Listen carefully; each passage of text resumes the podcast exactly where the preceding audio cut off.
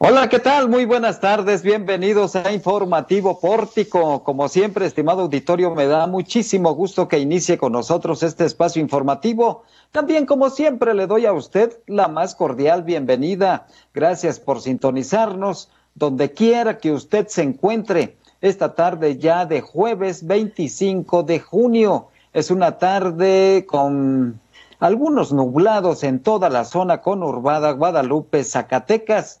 Estamos transmitiendo en vivo desde la heroica y barroca Zacatecas con una temperatura aproximada de 23 grados centígrados. Quédese con nosotros, escuche nada más qué historias, qué titulares tenemos para este día. Y vámonos con Araceli Martínez. Araceli, buenas tardes y adelante con los titulares. Muy buenas tardes, Juan y público que ya nos acompaña este jueves 25 de junio. Y en las noticias, la, la información local, siguen en aumento los homicidios dolosos en el estado de Zacatecas. Procuraduría Ambiental presenta una querella ante la Fiscalía por el asesinato de 40 perros en la capital empeora el enfrentamiento de afroamericanos contra la comunidad mexicana. Así lo puntualizó el titular de la Secretaría del Zacatecano Migrante, José Juan Estrada. Esto luego de que se diera a conocer el asesinato de un zacatecano en el estado de Colorado, allá en Estados Unidos. Ciudadanos critican paso de cebra en García Salinas con colores de la bandera LGBT. Y hoy hubo manifestación, la antorcha campesina continúa con las protestas y ahora frente a la Secretaría del Bienestar. En la bitácora COVID, Zacatecas llega a 763 casos de COVID-19 con 30 contagios nuevos en un día. Influidez sin fecha aún para retomar actividades deportivas. Y en la entrevista de hoy, Alfonso Vázquez Sosa, el director del Instituto Zacatecano de Cultura, habla sobre las demandas de los artistas. En Información Nacional, el secretario de Hacienda, Arturo Herrera, da positivo a COVID-19. AMLO rechaza que su visita a Estados Unidos sea usada para campaña de Trump y dictan prisión preventiva a la mamá y hermana de El Marro.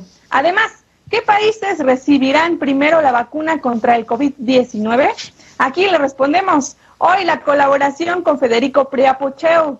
Quédense con nosotros. Ahí está la invitación de Araceli Martínez. Permanezca aquí en Informativo Pórtico para que esté usted este día y todos, por supuesto, muy bien informados, sobre todo sobre lo más importante y trascendente que se genera en Zacatecas, en México y en el mundo. Está incrementando de manera muy preocupante los homicidios en Zacatecas. Es la otra pandemia, la pandemia de la violencia en México y aquí en Zacatecas nos ha golpeado fuertemente. Landy Valle tiene los detalles sobre el comportamiento de homicidios dolosos en el estado. Landy, buenas tardes. Hola, ¿qué tal Juan? Muy buenas tardes y buenas tardes a todo el auditorio y bueno, comentarles que de acuerdo a la Secretaría de Seguridad Pública, en el estado de Zacatecas prevalece el aumento de homicidios. Del primero de junio al corte del 21 de este mismo mes, la dependencia ha registrado 71 homicidios dolosos, acercándose al total de los 74 asesinatos que registró el mes de mayo de acuerdo al Secretariado Ejecutivo del Sistema Nacional de Seguridad Pública.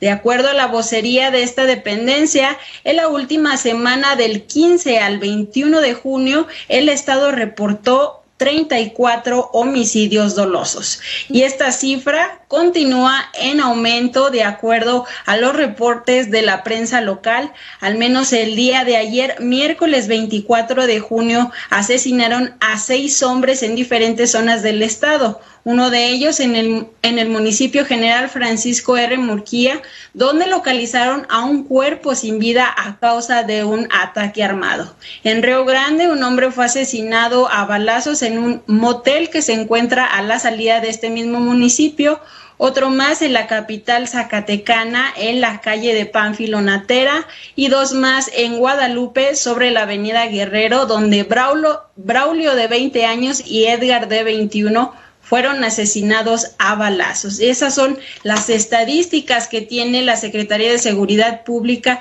que vemos que va en aumento cada día, Juan. Caramba, qué dato nos has compartido, Landy. En solo seis días, más de 30 homicidios dolosos en Zacatecas.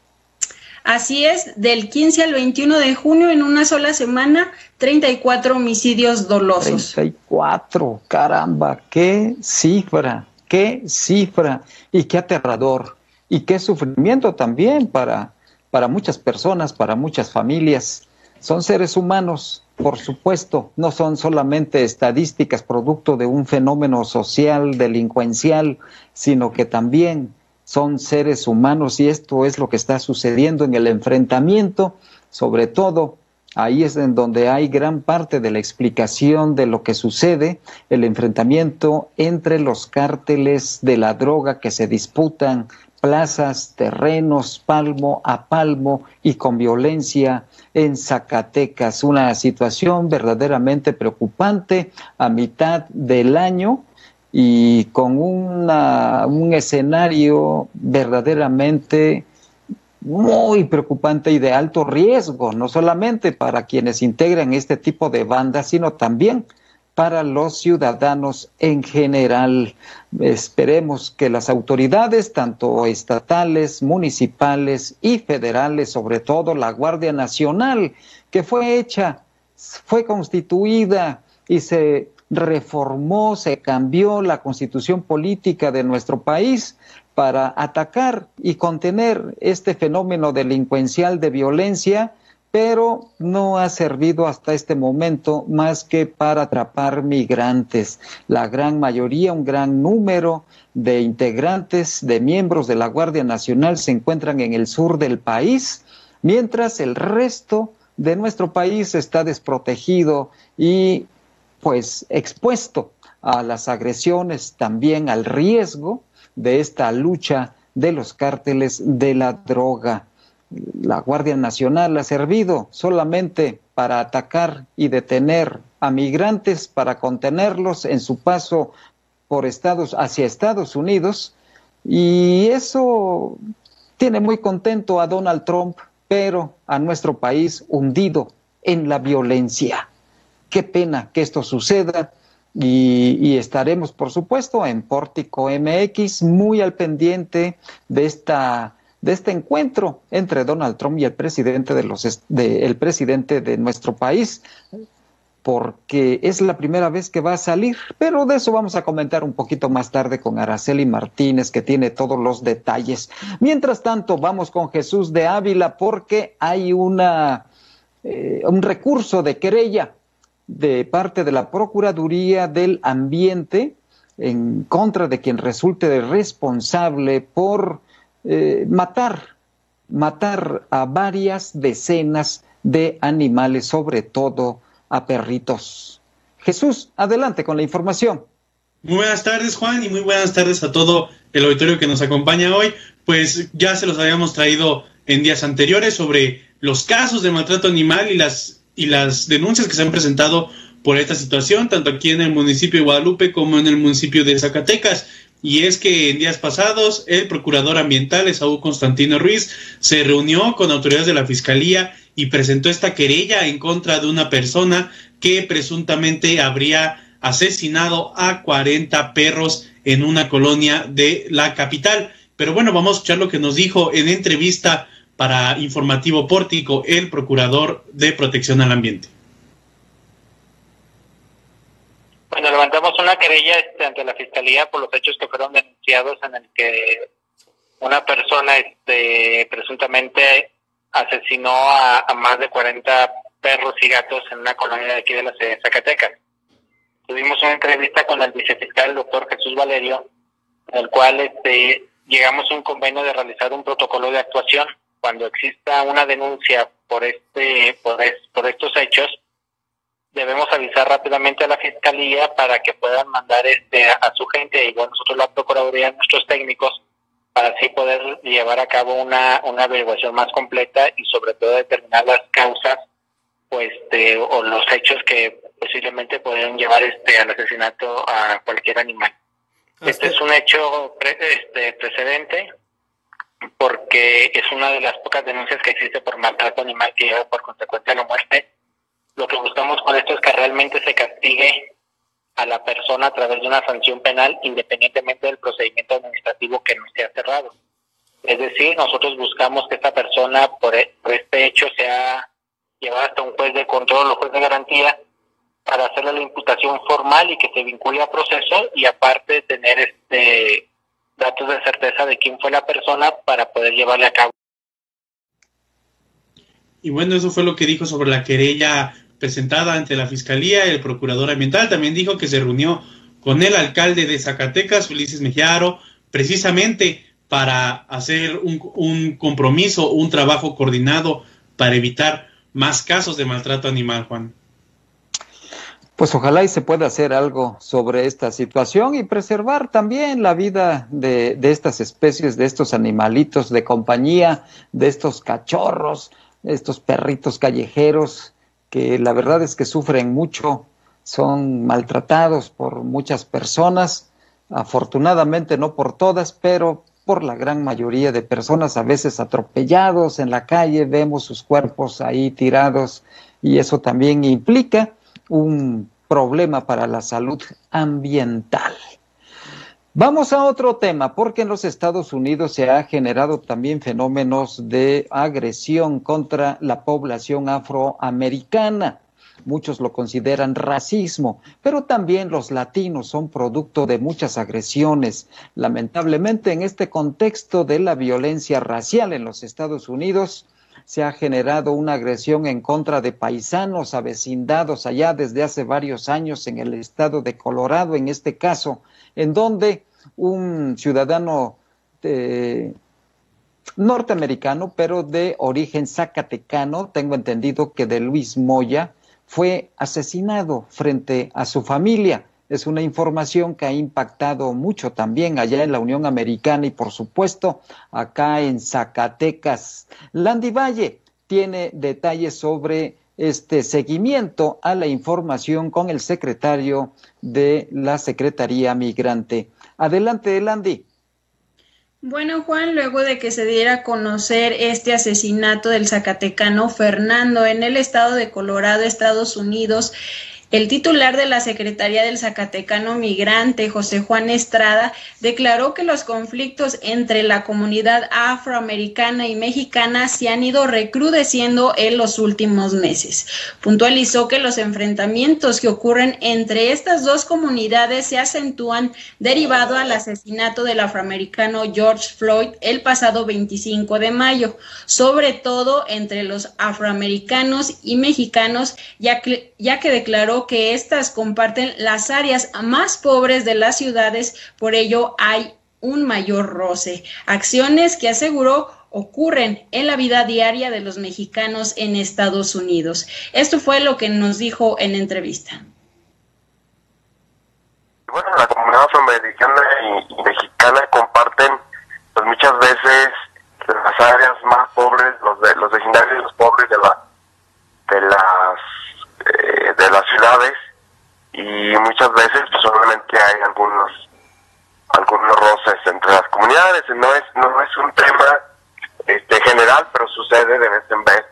La discriminación es práctica no es eh, probablemente muy significativa entre la comunidad afroamericana la comunidad mexicana o latina. Es más bien pues la vida tan difícil que se vive sobre todo por parte de la comunidad blanca contra las minorías la mexicana y la afrodescendiente. Y bueno, pues de manera detallada le explico a la audiencia que Fernando era originario del municipio de Luis Moya, Zacatecas. Fue asesinado por un veterano de guerra afroamericano el pasado 17 de junio. El conflicto se originó luego de que el agresor bloqueara su estacionamiento y le solicitara a Fernando sus documentos legales para dejarlo pasar a su casa. Este se negó debido a que no era autoridad correspondiente y le disparó frente a sus hijos.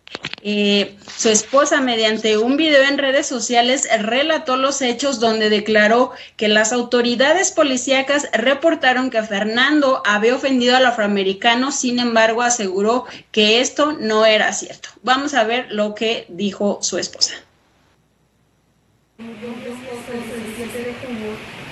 Él vino del trabajo y le dijo, le pidió al Señor que moviera su vehículo para poder para poder ah, entrar y estacionar su troca. No pudo parquearse enfrente porque tenían la calle cerrada. Estaban trabajando en las pipas de agua. So, le pidió y no lo movía, lo ignoraba. Y luego le dijo que si tenía su tarjeta, que le enseñara su tarjeta verde de él y de mi hijo Erasmo. De entonces se movía el vehículo. Pero eso no venía al caso y es lo que empezó allí el pleito, lo ofendió y mi esposo también se enojó porque él lo que quería es venir a su casa y descansar y no lo dejaba y también arriba de eso le pidió a su hijo y a él mismo su tarjeta verde que no tenía nada que ver en eso y es lo que empezó el pleito. Mi esposo le dijo, en el reporte está la palabra negra, no la otra palabra. Este es, mi esposo ha sido muy respetuoso con todas las comunidades, ha tenido muchos colores de culturas venir a pagar sus últimos respetos y sus condolencias porque lo adoraban. Él es, es el que le pedía la mano, él se la daba. Trabajador, no tenía, siempre tenía tiempo él para alguien, siempre componía algo por ellos y sin demandar pago ni nada, ni esperar, nomás porque nacía del corazón, él sabe qué difícil es. Pero quiero que sepan leer toda esta historia porque en el reporte que los por medios están de la media del inglés están reportando que pregunté, ¿por qué están diciendo esta injusticia? ¿Por qué le manchan el nombre? Porque están agarrando el reporte de la policía, dicen, por eso es algo oficial. en el reporte de la policía dice que mi esposo le, le habló el nombre negro y que después él vino, el, el señor Moreno vino y lo disparó después de eso. Pero no cuentan lo que pasó anteriormente cuando él pidió su tarjeta verde o a mi hijo su tarjeta verde. Le pregunté al detective que tenga a cargo de mi caso que por qué no lo puso, eh, dijo el detective que el, policía en ese día que puso el reporte, nomás puso lo que era necesario para que lo pudieran detener al señor que mató a mi esposa, si se puede llamar señor. Y yo me pregunto, y le pregunté al detective, ¿por qué él pensó que era necesario ponerle que mi esposo le dijo negro, pero no poner en el reporte que era que lo que empezó el pleito, lo que provocó todo eso, lo que le pidió su tarjeta verde a mi hijo y a, y a mi esposo, que no era un detalle importante que debería haber eh, puesto en el reporte de policía, que es un reporte público que cualquier tiene que tener sus manos. Y no me puedo decir eso. Bueno, así los hechos eh, ocurrieron de acuerdo a las declaraciones de la esposa de Fernando, donde perdiera la vida a causa de la agresión de este afroamericano. Y bueno, en otros hechos de discriminación en el estado, los internautas criticaron el paso peatonal pintado con los colores de la bandera LGBT y mi compañero Jesús de Ávila nos tiene los detalles. Gracias, Landy. Y es que, como ya lo comentabas, varios comentarios en redes sociales de ciudadanos de la capital y del municipio vecino Guadalupe criticaron las acciones de este paso peatonal en la avenida García Salinas, uno de los más transitados de la ciudad, y es que estos pasos peatonales por segundo año consecutivo se pintaron con los colores de la bandera del orgullo LGBT, y es que este mes es, es sobre el orgullo y la visibilización de los derechos que han obtenido los, las personas pertenecientes a esta comunidad. Lamentablemente muchas personas se mostraron en contra de que se pintaran estas, estas líneas de paso de cebra, pues dicen que el dinero se pudo haber destinado a otros recursos de frente a la emergencia sanitaria y consideran que el pintar una calle es un desperdicio. Lamentablemente también se hicieron comentarios homofóbicos en, en redes sociales en donde se ataca a la, visibilización y la lucha de estas personas, este, homosexuales, lesbianas, bisexuales y transexuales, entre otras identidades de género, los tachan de antinaturales, locas y algunos otros adjetivos pues bastante subidos de tono dentro de estos comentarios. Eh, la capital, el ayuntamiento de Zacatecas, es uno de los ayuntamientos que ha estado impartiendo acciones a favor de la comunidad LGBT, como lo que se vivió el pasado 14 de febrero, en donde unió a 13 parejas eh, en matrimonio en estos matrimonios colectivos. Igualmente fue el primer municipio que abrió la primera unidad de atención a la diversidad sexual. También ya lo hizo el municipio de Villanueva. Sin embargo, pues como se puede notar en redes sociales, pues la discriminación y la homofobia hacia esta comunidad sigue siendo muy alta en el estado de Zacatecas, Juan. Pues sí, lamentablemente ahí se da a veces estas confrontaciones de carácter sexista y a veces también de carácter social. Estaremos analizando más adelante, por supuesto, este tema con algún experto o experta en la materia. Mientras tanto, vamos a otro tema. Ayer Ayer le dábamos a conocer sobre una manifestación de artistas que se mostraron y mostraron también su problemática en la explanada del Congreso del Estado, un Congreso que permaneció cerrado. Hoy hemos buscado reacciones a estas demandas de artistas zacatecanos y entrevistamos a Alfonso Vázquez Sosa, el director del Instituto Zacatecano de Cultura, Ramón López Velarde, quien responde a las demandas y peticiones de los artistas que ayer se manifestaron en la explanada del Congreso del Estado. Esto fue lo que nos comentó al respecto.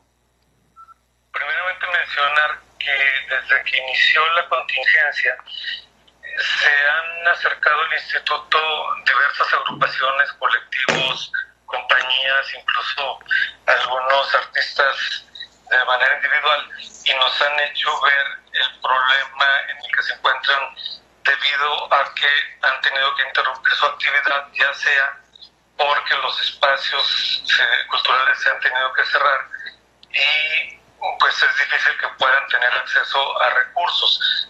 En el caso concreto de este colectivo, vemos que eh, pues hace falta también identificar bien quiénes son, porque nos han llevado documentos con nombres de muchas personas y que algunas de esas personas nos llaman para deslindarse. Entonces, eh, han tenido diferentes nombres como agrupación y les hemos pedido también pues que haya una identificación eh, formal de, de, si son grupos constituidos o asociaciones, sin embargo, hay que escuchar todas las posturas. Yo coincido con muchas de las cuestiones que se están planteando porque eh, pues esta pandemia ha afectado todos los sectores y en el caso del artístico pues es uno de los de los más graves porque mucha gente pues se dedica solamente a la actividad cultural y lo cierto es que se han detenido las, los programas y más lo que se realiza dentro de recintos como museos, como teatros, y no ha sido posible pues que continúen su trabajo y eso conlleva pues que no tengan ingresos. También hay que mencionar que no todos los ingresos a los que se refieren los da el instituto. En el caso de los programas que sí maneja el instituto, pues dependemos principalmente de dos fuentes. Uno es el subsidio federal que en un documento que les entregamos les explicamos que este subsidio, si bien ya está ratificado, está validado a través de diferentes programas, tienen reglas de operación y esas reglas de operación implica el que se pidan ciertos requisitos, como el que, el que tiene que ver con la comprobación fiscal. En las peticiones se pide pues que, que no se que no sea necesario una factura que, pues, que se haga con recibos simples. Sin embargo, eso, pues al momento de una auditoría, al momento de una comprobación, se puede ver como corrupción o se puede ver como evasión de impuestos. Eh, bueno, todo eso lo hemos explicado. Y la otra fuente es el recurso estatal.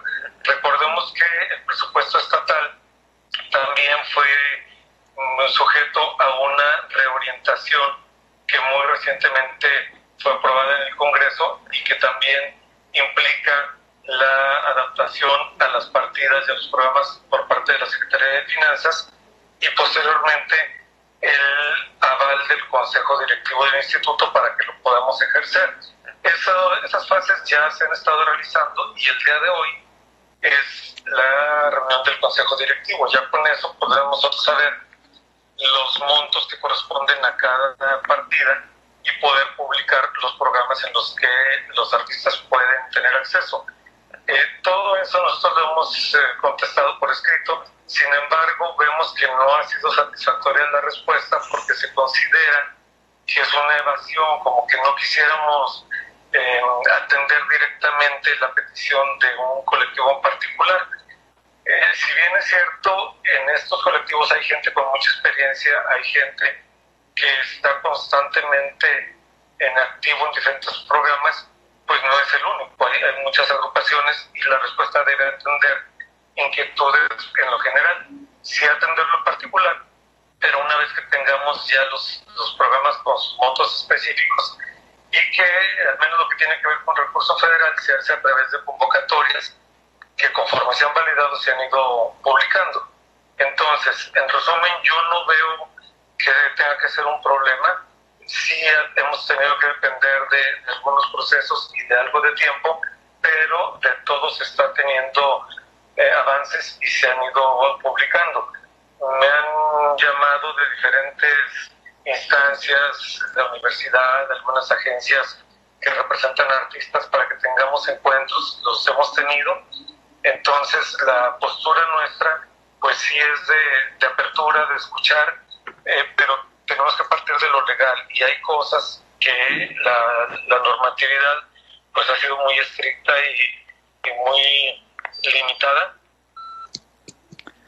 pues es parte, es parte de, esta problemática que se da también una cuestión de recursos, pero también de llenado de formas y en este caso de requisitos fiscales que deberán llenar los artistas. No están acostumbrados a ello y por lo tanto, pues eh, resisten a, darse de alta y a recibir recursos también de, tipo federal que no se había dado y que ahora es parte de los requisitos y de las exigencias.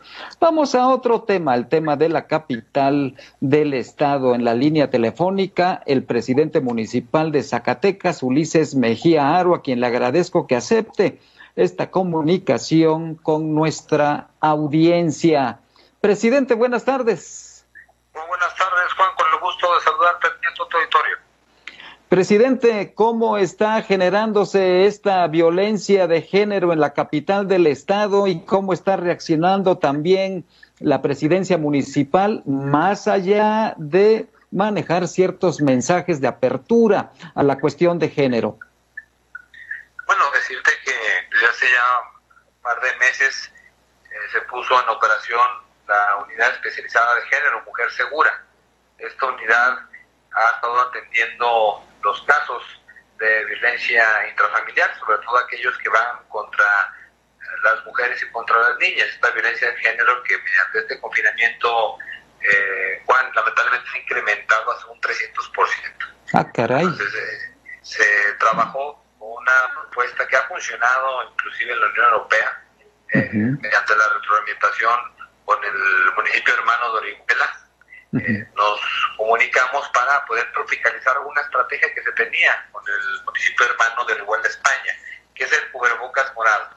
Este cubrebocas morado, ¿en qué consiste, eh, Juan? Es un código para que las víctimas puedan denunciar al agresor.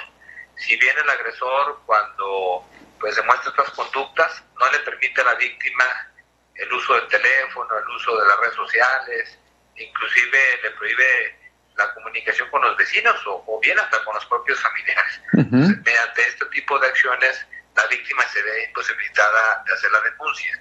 Pero el agresor sí permite que la víctima la acompañe, eh, lo acompañe a hacer algunas compras o acudir a algunas farmacias. Es ahí donde hicimos un convenio con las tiendas de conveniencia, son 110 establecimientos, Juan, el día de hoy, 87 tiendas de conveniencia, 23 farmacias, donde ellos ya están capacitados por si llega la víctima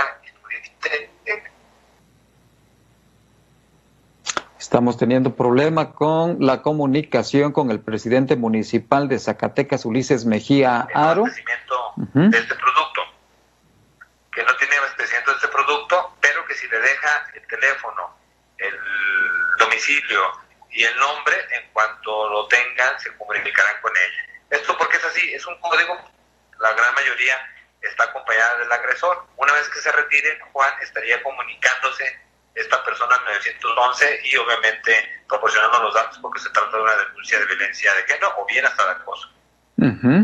Hoy pues es una propuesta muy inteligente, muy práctica también, ojalá y dé resultados satisfactorios y pueda no solamente contenerse este tipo de agresiones, sino también sancionar a los agresores mismos, que creo que también eso es muy necesario, presidente. Es parte también a nivel nacional, hay otras propuestas para poder emitir algún código de alerta para evitar la violencia de género, ¿verdad?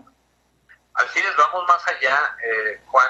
No solamente es pues atender a la víctima sin victimizarla, obviamente, a las mujeres, sino del otro lado está un personaje que es el agresor. Esta unidad especializada de género también analiza las conductas del agresor, el por qué eh, eh, se está pues conduciendo con ese tipo de acciones, es decir, los detonantes de su agresión hacia su pareja, qué es lo que lo detona, qué es lo que lo origina, cuáles son las causas.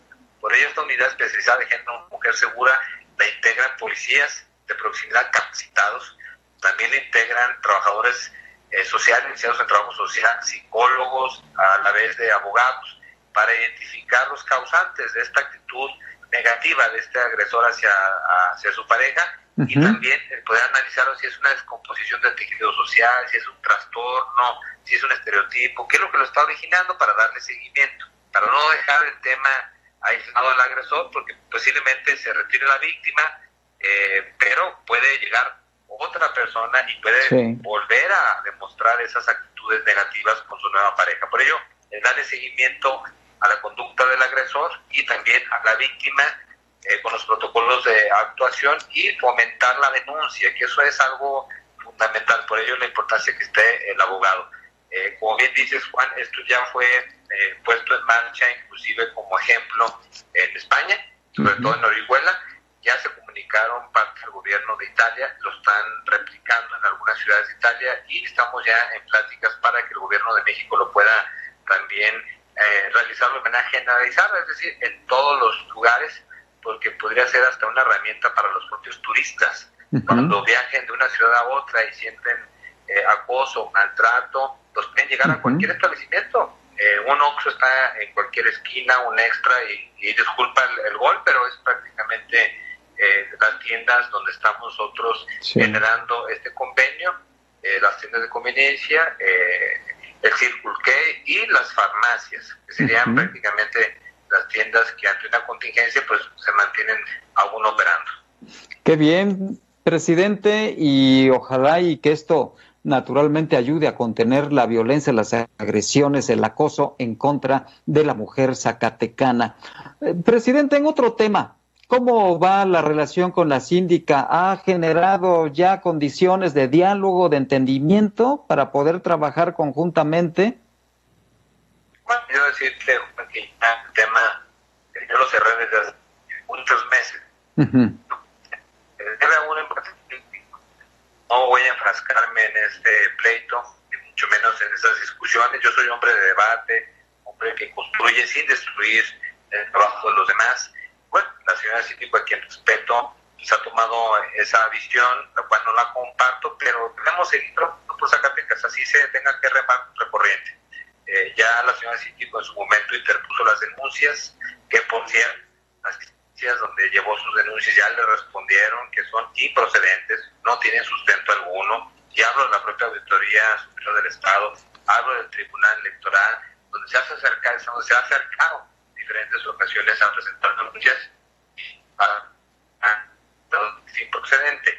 Nosotros ya le dimos vuelta a la página, ya el abogado ha sido muy puntual en las declaraciones, el propio secretario de gobierno del municipio de Zacatecas. Y bueno, nosotros vamos a continuar en lo que nos ocupa nos, nos preocupa, que es este COVID-19, esta contingencia sanitaria, el continuar con el esquema que hemos planteado desde la nueva normalidad, estas 185 acciones que estamos eh, implementando tanto en barrios, colonias y comunidades. Hoy, por cierto, nos encontramos aquí en la comunidad de, las Boquillas para generar eh, la entrega de apoyo de frijol, 7.5 toneladas de frijol que se están entregando mediante el apoyo de la Secretaría del Campo que encabeza Fito Bonilla y también eh, estos estas aves de traspatio y los muertos familiares que se están entregando mediante esta contingencia como un apoyo más de los que se están realizando en diferentes puntos de la ciudad.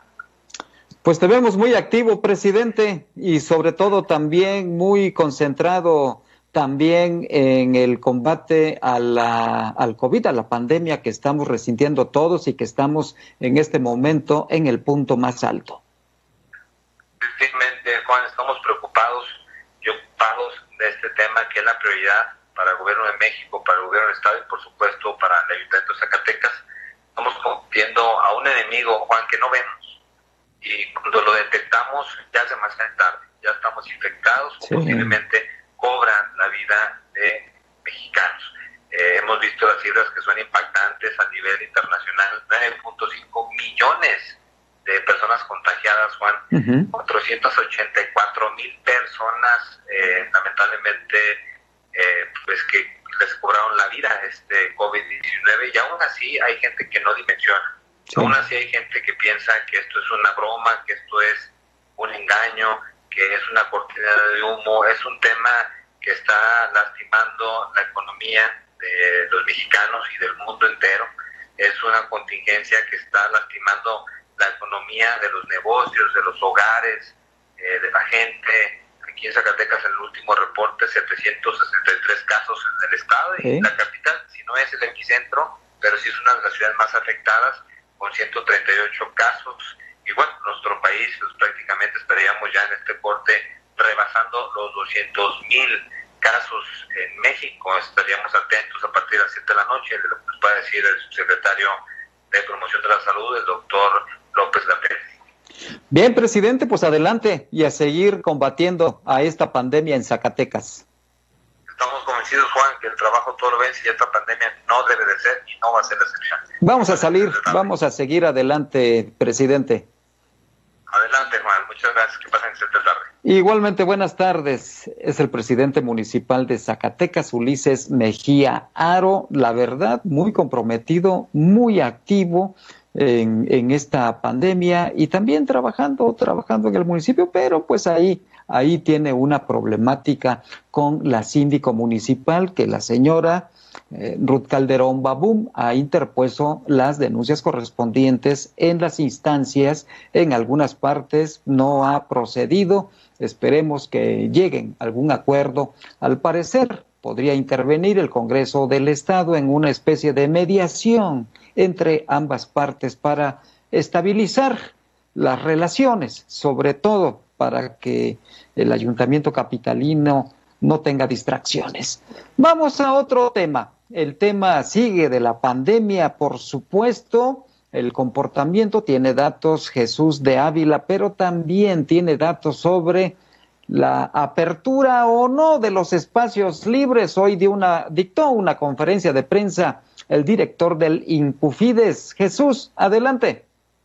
Muchas gracias, Juan. Y es que, como ya lo mencionaba incluso el alcalde Mejiaro, pues sigue a la alza el número de contagios. El día de ayer, el corte de las 6 de la tarde, hubo 30 nuevos contagios, con lo que la cifra llega a 763 casos. Lamentablemente también ayer se presentó un, un fallecimiento de una sexagenaria del municipio de Fresnillo, con lo que la cifra llega a 84 decesos. También afortunadamente hay 265 personas recuperadas y hasta el momento hay 410 casos activos. Fresnillo, como ya lo comentábamos, pues es el epicentro de la pandemia aquí en Zacatecas y casi está a punto de llegar a los 200 casos positivos de COVID-19. Y es que todos los días desde que se empezó este incremento de la curva aquí en Zacatecas, pues Fresnillo no ha dejado de presentar casos diarios.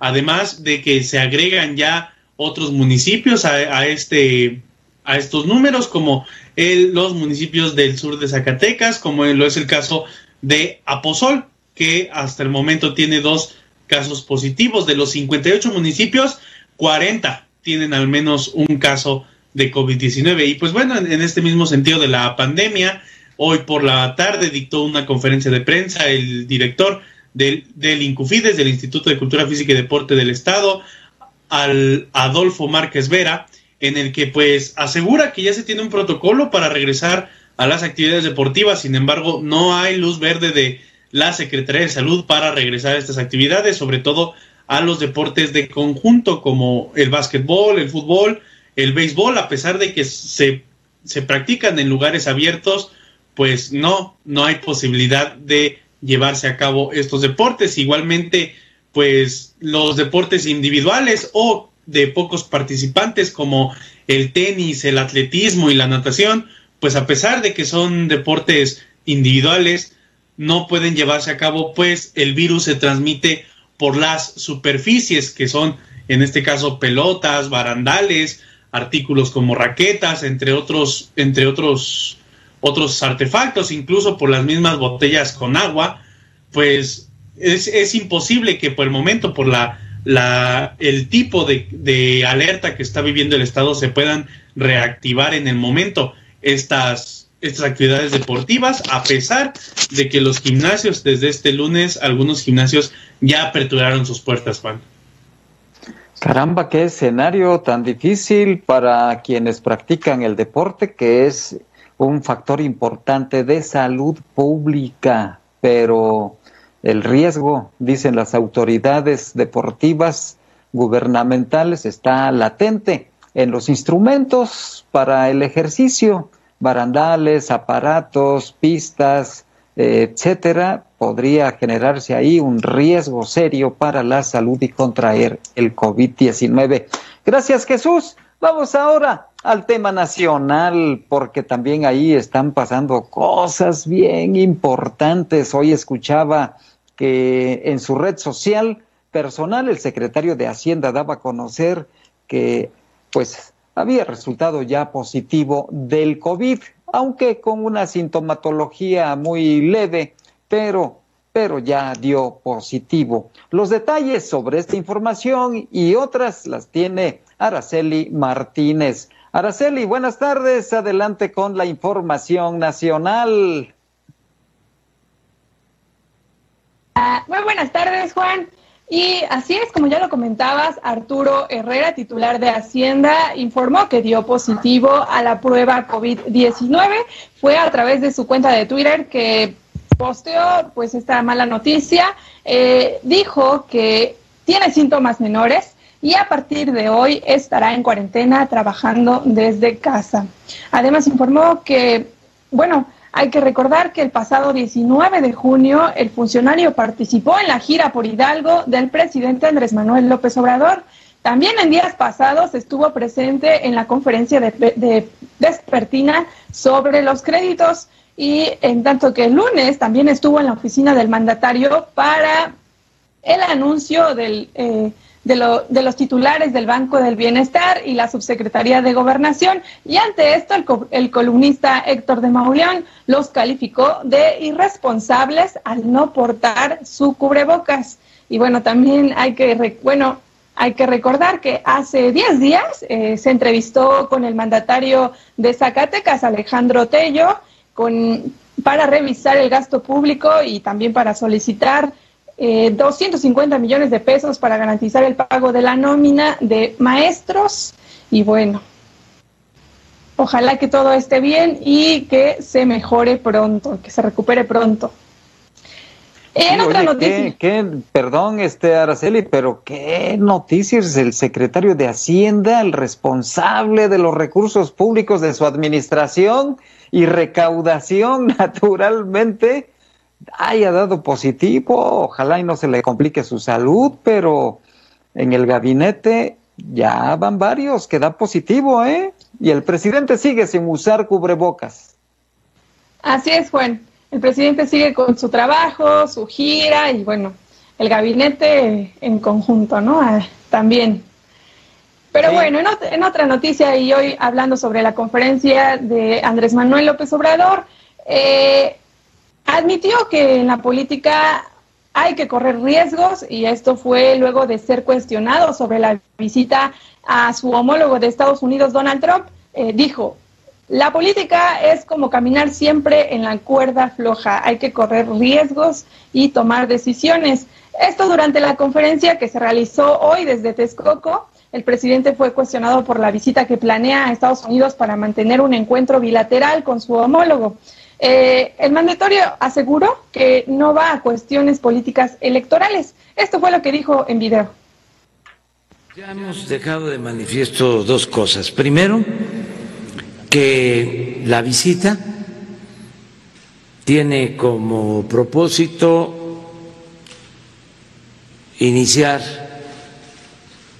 eh, la etapa nueva en el tratado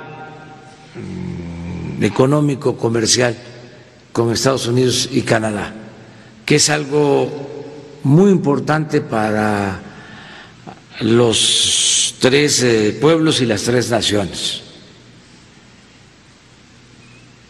A los tres eh, países nos conviene este acuerdo, ayuda en los tres países.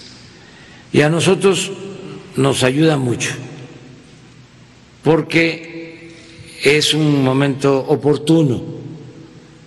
Estamos eh, en una situación, como se sabe, difícil en lo económico y hemos eh, echado a andar un plan de reactivación económica y con el tratado eh, vamos a lograr el que mejore sustancialmente la economía del país, que llegue más inversión.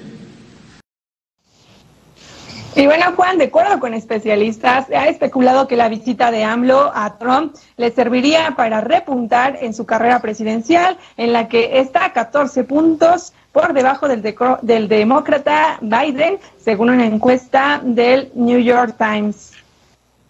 Eh, y bueno, el, presidente también habló sobre la información que ayer se daba a conocer de una cancelación de una inversión de 1.200 millones de dólares para la construcción de una central eléctrica en Tuxpan, Veracruz, de la empresa española Iberdrola. El presidente Andrés Manuel aseguró que la compañía no ha, no cancelado su inversión. Eh, esto en Tuxpan, dijo que recibió una carta eh, en la que se expresa la disposición de llegar a acuerdos con el gobierno federal. Eh, no hay ninguna notificación oficial de la cancelación de la central de Iberdrola en Tuxpan y afirmó que la misiva, en la misiva la empresa española también expresa que tiene la voluntad de seguir invirtiendo en México. Oye, pues es toda la información por el momento, Araceli. Y tiene razón el presidente López Obrador, la política es de riesgos. Y solamente quien no asume riesgos no avanza y no genera también las percepciones que está tratando de registrar para poder implementar sus acciones políticas. Yo coincido, ahí sí coincido plenamente con el presidente López Obrador. La política definitivamente es de riesgos y en la política hay que aventurarse a esos riesgos. Así es, Juan. Y bueno, antes de que me, antes de que me vaya, quiero darte otra información que también es importante y que hemos dado seguimiento en este programa, es sobre la prisión preventiva que dictó, de, que dictó una jueza a la mamá, eh, la hermana y la prima del líder del cártel de Santa Rosa de Lima, el Marro. Y bueno, el fallo también fue en contra, fue en contra de las tres, Juana Erika N, Rosalba N, Marlene N y un, otra persona que eh, lo nombran como Jesús Emanuel N. La defensa de María denunció varias irregularidades en el proceso de su detención. Por su parte, la juez dictó que la audiencia de los detenidos se aplazará para que su defensa cuente con tiempo para recaudar pruebas para comprobar la inocencia de sus clientes. Y hay que recordar que María N está señalada por presunta participación en delitos contra la salud en, modalidad de posesión de drogas para su venta. Pues ahí está, ahí está este escenario jurídico en contra de familiares de este jefe del cártel de Santa Rosa de Lima, eh, apodado El Marro. Vamos, mientras tanto, hasta Querétaro, Querétaro con Fátima Ivette Gómez Vargas, que tiene más información allá de la capital queretana. Fátima, buenas tardes. Hola, ¿qué tal? Muy buenas. Hablamos desde Querétaro y el día de hoy les tenemos información fresquecita. Y es que el Tribunal Electoral del Estado de Querétaro ordenó restituir a Juan José Ruiz como presidente del Comité Estatal del Partido Revolucionario Institucional. Este, eh, esta querella tiene desde el año pasado, cuando el CEN Nacional del PRI eh, pues metió una serie de documentos y, observaciones hacia este dirigente y finalmente salió del cargo y pusieron eh, en sustitución a Paul Hospital todos estos meses, desde noviembre del año pasado, ha estado el hospital en la dirigencia estatal del PRI. Sin embargo, a pesar de que eh, le han llamado auditorías, ha estado en un proceso largo a través de todos estos meses, eh, hace un par de días lo, el partido lo expulsa a Juan José Ruiz y sin embargo el día de hoy el Tribunal Electoral lo ordena restituirlo en su cargo. Caramba, pues qué decisión jurídica, ¿eh? O más bien que sí, sí, sí, qué decisión. Así que ya regresa y el anterior a su casita. Porque él ya había estado haciendo pues varios em, señalamientos, mensajes de lo que querían hacer, el proyecto que querían manejar para el próximo año en las elecciones. Y pues obviamente este pleito no va a concluir aquí. Vamos a ver más impugnaciones, vamos a, ver más este, dimes y diretes entre unos y otros. Lo que sí es que, bueno, hasta el momento pues hay una resolución de la autoridad electoral del Estado que, van a tener que respetar y pues se va a ir dando en los próximos días porque obviamente ante esta expulsión del partido, Juan José Ruiz tiene que volver a, ahora sí que exigir sus derechos como militante del partido. Pues son los resabios de José Calzada, los problemas que dejó ahí en Querétaro. Gracias, Fátima. Buenas tardes. Claro que sí, buenas tardes y nos escuchamos mañana. Claro que sí es Fátima Ived Gómez Vargas desde Querétaro, Querétaro. Y vamos a escuchar ahora la colaboración de Federico Priapo Cheu, quien tiene este punto de vista muy distinto sobre la cultura zacatecana. Buenas tardes. Soy Federico Priapo Cheu Araiza y le doy la bienvenida a esta sección Cultura a Contracorriente de Informativo Pórtico. Debido a la pandemia, el concepto espacio público amplió su significado para pasar de ser no solo presencial, sino virtual. El arte y la cultura no son la excepción. Y si bien las instancias encargadas de la Administración Cultural en Zacatecas cuentan con los protocolos necesarios para los eventos in situ, lo que predomina es la virtualidad. De ello dan cuenta las redes a través de las invitaciones que allí comparten organizaciones y agrupaciones para participar en múltiples actividades. Una de ellas que llamó mi atención y que pienso atiende dos aspectos importantes es la que promueven la Secretaría de Cultura y el Instituto Zacatecano de Cultura. Se trata de una convocatoria denominada Cultura en Casa, que fomenta la creación de contenidos digitales de carácter cultural. ¿Por qué es importante? Porque promueve el acceso de la sociedad a las actividades de esta naturaleza y a su vez incentivará económicamente a los artistas que resulten seleccionados. Si desea participar, consulte las redes del instituto, pero recuerde, tiene hasta antes del mediodía del próximo primero de julio. Gracias por su atención. Excelente comentario de Federico Priapocheu Araiza. Y vamos a regresar con Araceli Martínez porque tiene una información internacional que ha generado también una expectativa importante. Araceli, adelante.